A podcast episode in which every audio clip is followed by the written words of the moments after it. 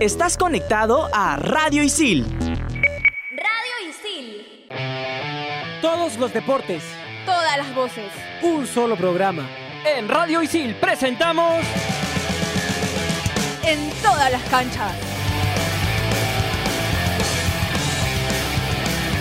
Hola, ¿qué tal amigos? Bienvenidos a una edición más de En todas las canchas el día de hoy y como siempre un programa cargadísimo de información. El día de hoy sí, ¿ah? más que nunca. Allá.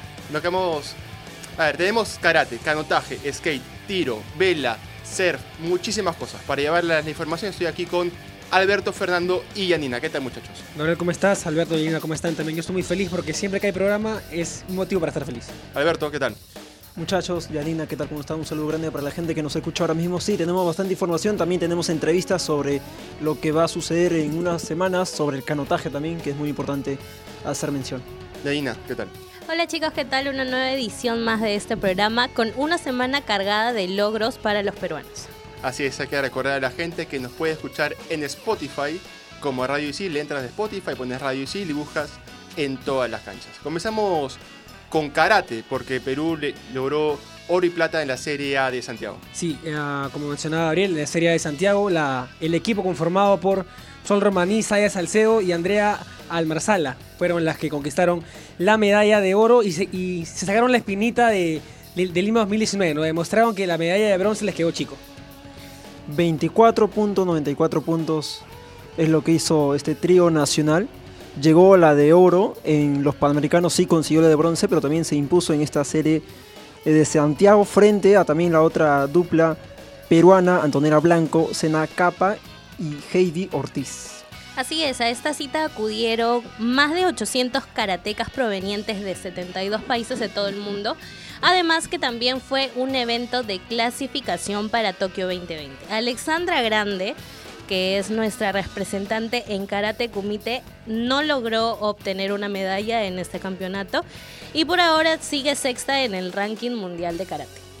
Así es, se viene reafirmando todo lo que sucedió en Lima 2019, campeonato cam- tras campeonato, tras este, este evento que, que se sucedió aquí en, en Lima, porque, como lo decía Fernando, no fue...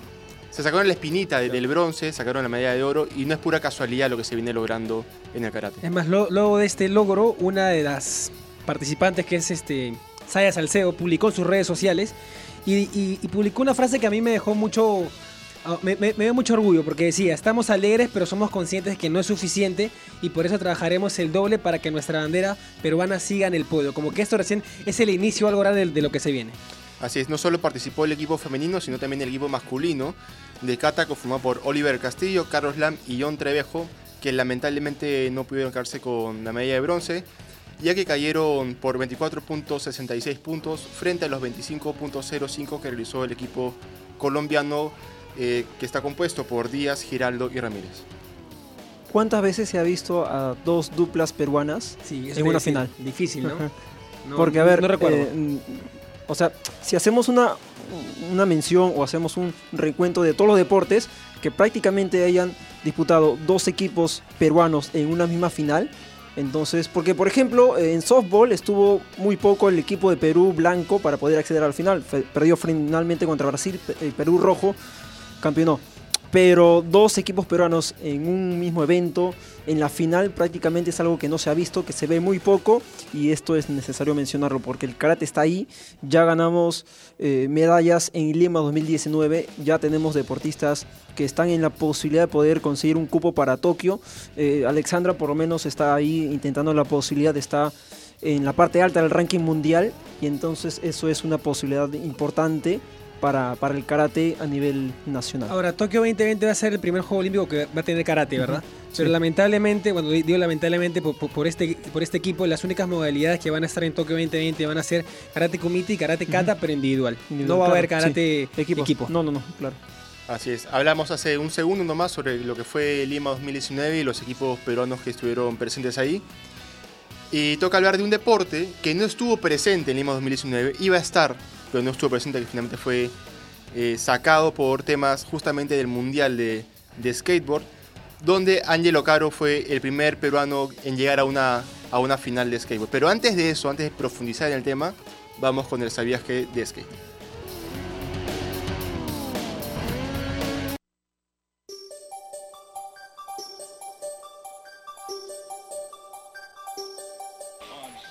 ¿Sabías que el skateboarding, conocido también como monopatinaje, es un deporte que debutará en los Juegos Olímpicos Tokio 2020?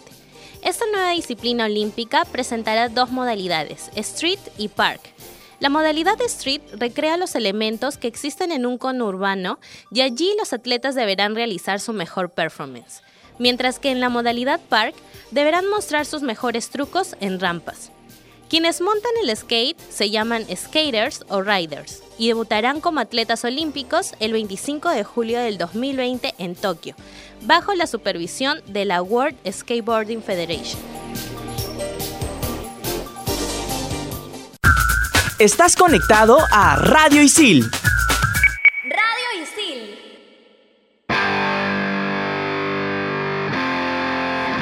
Ahí estaba el sabías que sobre skate con un inglés perfecto, Lianina. Un inglés impecable. El Rosetta acá de, Ese Rosetta de estuvo Isil bueno. está surgiendo efecto, creo. ¿ah?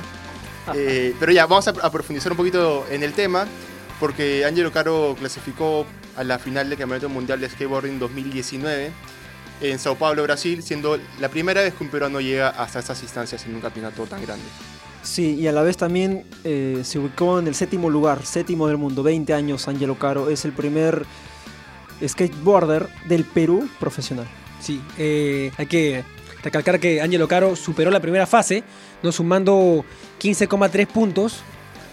Pasó a la, a- a la segunda fase y ya en esta etapa no tuvo una buena participación y al final sumó 31,8 puntos, lo que le permitió quedarse con el séptimo lugar del mundial. Ahora, Angelo Caro se viene recién de tener unos nueve meses como profesional a sus 20 años, pero también se viene con campeonatos anteriores ya ganados. Es campeón mundial en junio, se convirtió en campeón mundial del Mystic Skate Cup 2019 en la modalidad de Street y también en el World Roller Games en julio. Hubiera sido lindo verlo en Lima 2019, ¿no? A Angelo. Sí, lamentablemente por un tema logístico no, no, pudo, no pudo estar el skate dentro de- del programa de Lima 2019. Pero, a ver, teniendo esto como, como referencia a lo de Ángelo Caro, ¿cuántas mamás y papás hay aquí en, en el país que dicen no, que, que- que no monte skate, que es un malogrado, Sí. que Eh, lo, lo botan de los E- parques? Ese es el punto, sí. Eh, Te vas a- al Arcomar y los botan del Arcomar. Tal vez hay un perjuicio por todo el tema, porque, a ver, muchos chicos, muchos adolescentes se involucran en el tema del skate porque paran en grupos y entonces se concentran en los parques y es ahí donde empieza todo. Por ejemplo, a ver, solamente por citar un ejemplo, en los conos, por ejemplo, los parques no es que tengan una sede o no es que tengan eh, estructuras para el skate, simplemente utilizan las bancas, utilizan las escaleras, utilizan lo que sea para poder montar el skate. Entonces, todo esto se forma a partir de la concentración en los parques, en las zonas públicas, en los lugares públicos, y es ahí donde se forman estos chicos, es ahí seguramente donde se formó también Angelo Caro, que tiene 20 años y que seguramente muchos de su edad ya lo están viendo a él como una referencia aquí en el Perú, porque si hablamos del skate en el Perú, entonces tenemos que hablar también de Angelo Caro. Así es. Sí, porque lo que dice Alberto es muy cierto. De hecho, Ángelo Caro eh, participa en una modalidad que es la modalidad street, justamente modalidad callejera, que no hay rampas, solamente son eh, barandas, bancas y todo ese tipo de cosas. Entonces hay que impulsar un poquito más a, a los jóvenes que, eh, que hacen este deporte y no etiquetarlos como malogrados, como vagos, Como vago, sí. cuando hacen algo que Sí. pueden llegar a ser exitosos como Angelo Caro, por ejemplo. Pero bueno, hay a ver sí que ya saben, ¿ah? que impulsar el deporte, así sea el skate, sea el deporte que sea. Pero yo tengo una, una pregunta que hacerle aquí a, a mi amigo Fernando Loza. A ver, Tú a sabes ver. que Fernando Ajá. es, es muy deportista, Fernando. Claro, Por claro. ejemplo, él corre pentagonito. El pentagonito, ¿no? Sí. Y 5 kilómetros. a Fernando de vez en cuando se sale de viaje por, por el país y quería saber si es que una vez había intentado hacer canotaje. Sí, una vez hice, hice canotaje hace 12 años, en el año 2007, en Lunahuaná. ¿Qué tal te fue? Sí, recuerdo que me fue bien con un grupo de amigos, hice con su familia, obvio. Era, era pequeño, así que hice, hice mi, mi mejor intento. Pero creo que me fue bien. ¿Sabes cómo te hubiera ido mejor? ¿Cómo? Si hubieras escuchado el cómo jugando de Heriberto Ah, de todas maneras, de todas Así maneras. que vamos con el jugando de Heriberto Gutiérrez.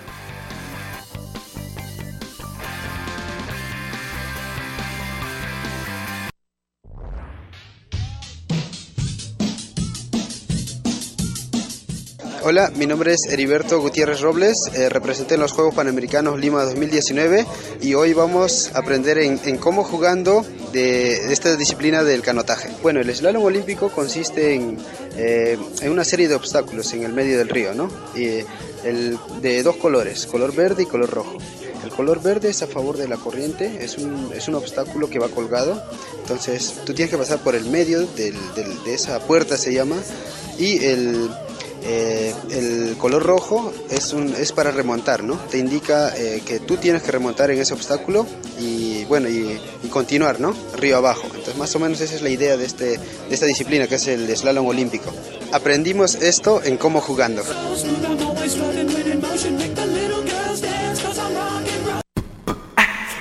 Estás conectado a Radio Isil.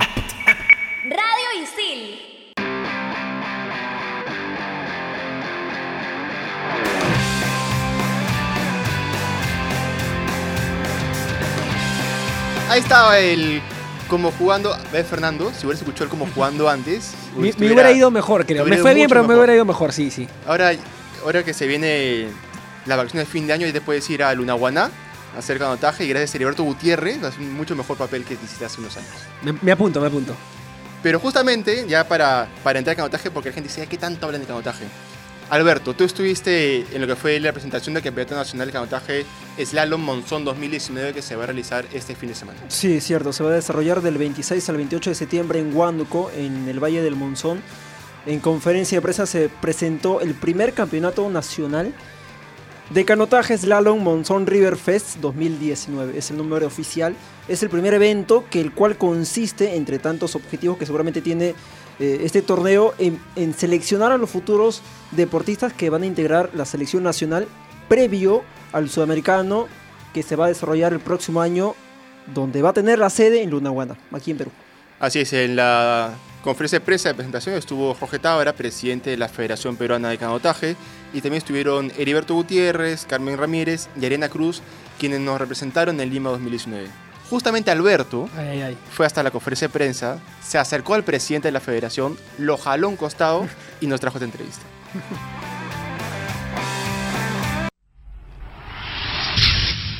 Sí, realmente ha sido eh, un trabajo muy, muy duro, pero eh, yo le agradezco básicamente a la comisión que me ha precedido y al club eh, Huánuco, Huánuco Extremo, al gobierno regional de Huánuco ¿no? y al DICETUR de Huánuco y también al IPD que, que han logrado de que se articule todo esto junto con la federación para que se logre este primer campeonato nacional en este evento que se llama Monzón River Fest.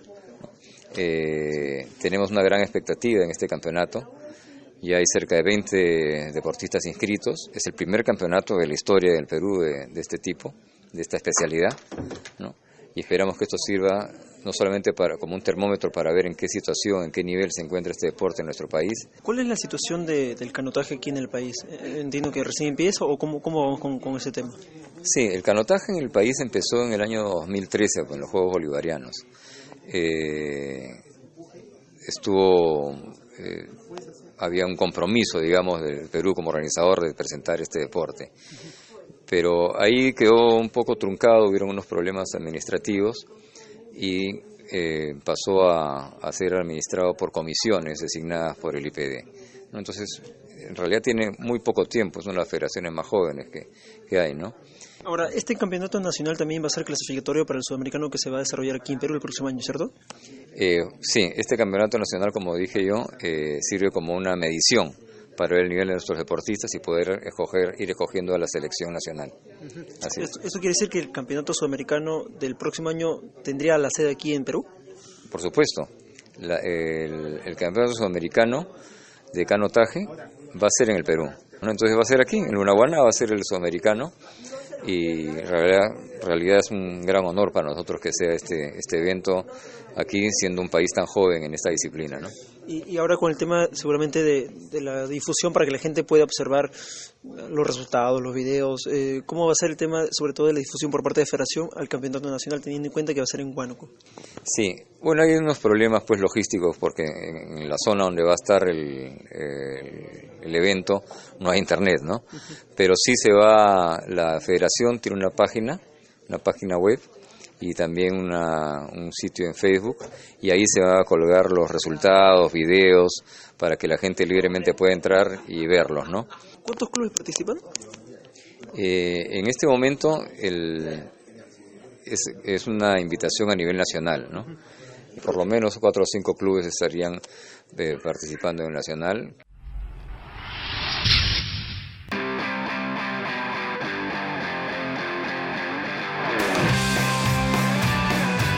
Ahí estaba la entrevista de Alberto a su no mejor amigo, el Sí, presidente sí. de la No. Federación Peruana es mi amigo, no. de canotaje. Es que Alberto, tú, tú tienes un, un encanto que a, a- los- a todos los presidentes de la federación te cuentan todos sus problemas. Algo único tiene Alberto. todos los único. problemas, es, es como el doctor corazón de los presidentes de las federaciones.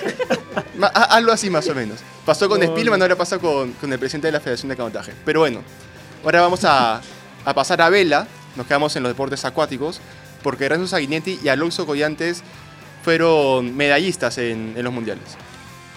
Renzo Sanguinete consiguió el subcampeonato en el Mundial de Sunfish ISCA 2019 en Bonaire. Y también lo mismo, el peruano Alonso Collantes consiguió el tercer lugar.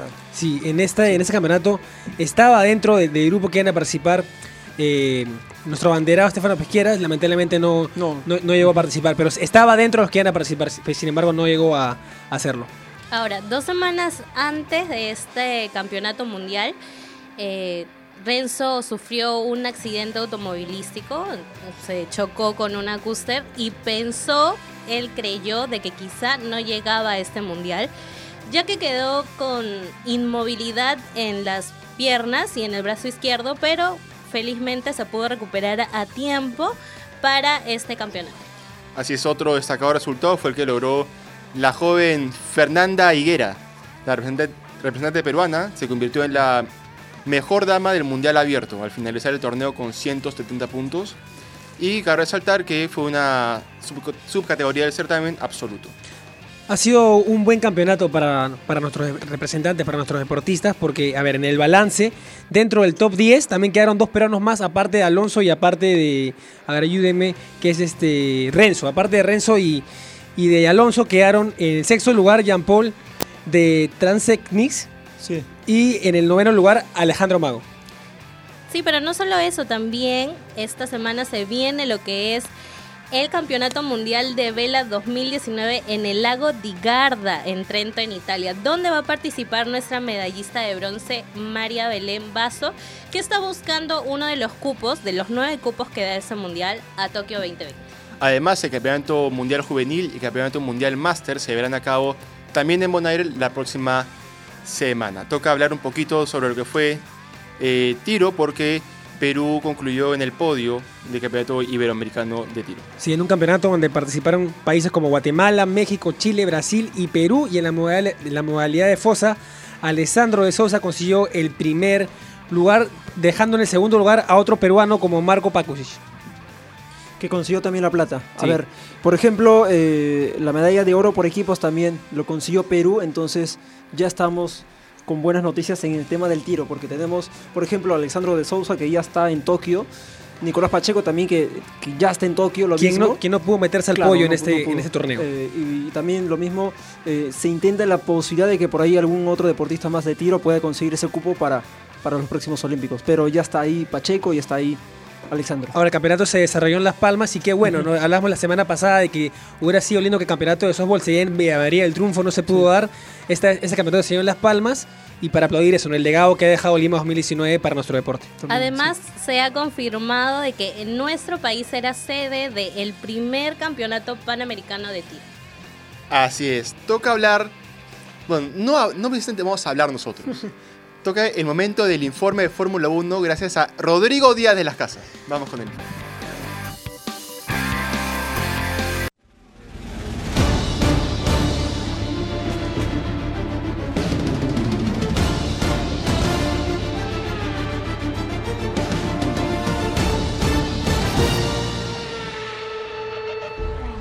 Hola, ¿qué tal compañeros de En todas las canchas? En esta nueva oportunidad volvemos al mundo de la Fórmula 1 con el Gran Premio de Singapur. El circuito Marina Bay nos dejó una carrera impresionante, con mucha aceleración, donde hubieron batallas, choques y tres safety cars en la carrera. El ganador de esta fecha fue Sebastián Vettel, quien logró su primer triunfo en esta temporada y Charles Leclerc en segundo lugar. Los dos Ferrari hicieron el deseado podio 1-2 con sus pilotos por primera vez en el campeonato. Tercero quedó el holandés Max Verstappen, cuarto Hamilton, quinto Bottas, los dos Mercedes, sexto Alexander Albon, el hombre de Tailandia que corre en Red Bull y sumó 8 puntos para la escudería de Christian Horner, y séptimo Lando Norris, sumando puntos importantes para McLaren. Cabe resaltar que también el récord de vuelta lo obtuvo Kevin Magnussen y Haas sumó un punto más a pesar de no acabar entre los 10 primeros. Recordemos que en Singapur solo ganaron Alonso, Hamilton, Vettel y Nico Rosberg. En el campeonato de pilotos, Hamilton sigue siendo primero con 296 puntos, Bottas segundo con 231 y el hombre rayo de Ferrari subió al tercer lugar y tiene junto a Verstappen 200 puntos. Quinto Vettel con 194 puntos y a 6 puntos del holandés de Red Bull.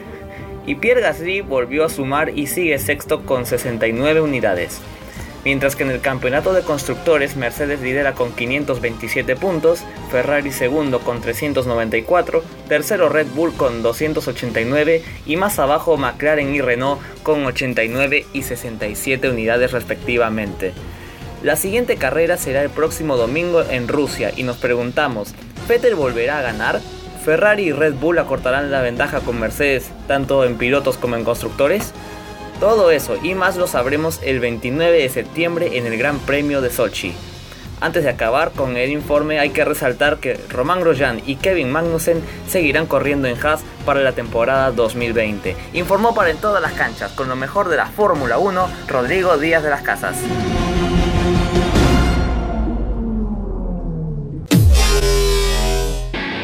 En Radio Isil también puedes escuchar Fusión Alterna. No te quedes y sé parte de lo más trendy del mundo de la música. Conciertos, festivales y toda la movida de la escena local e internacional.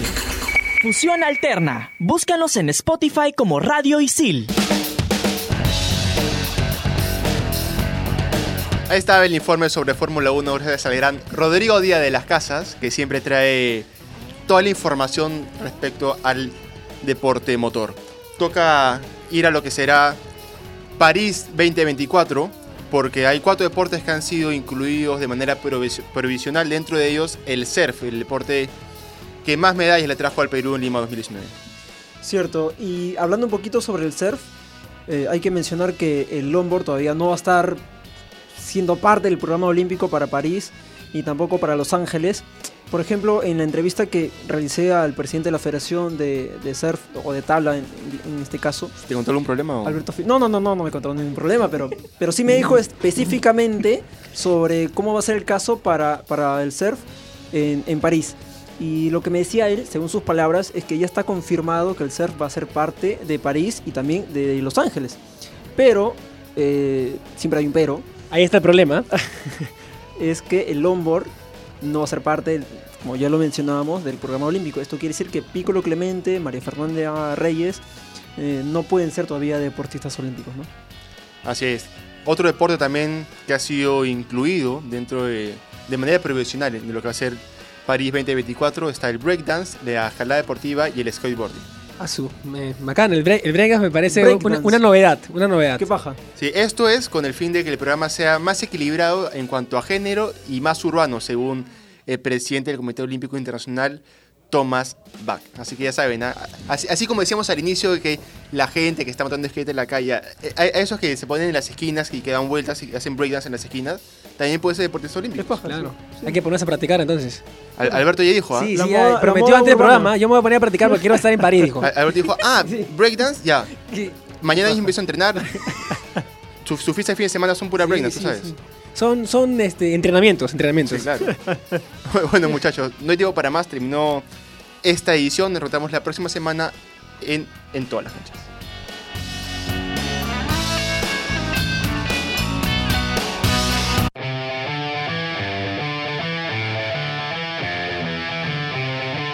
Radio Isil presentó en todas las canchas. Estás conectado a Radio Isil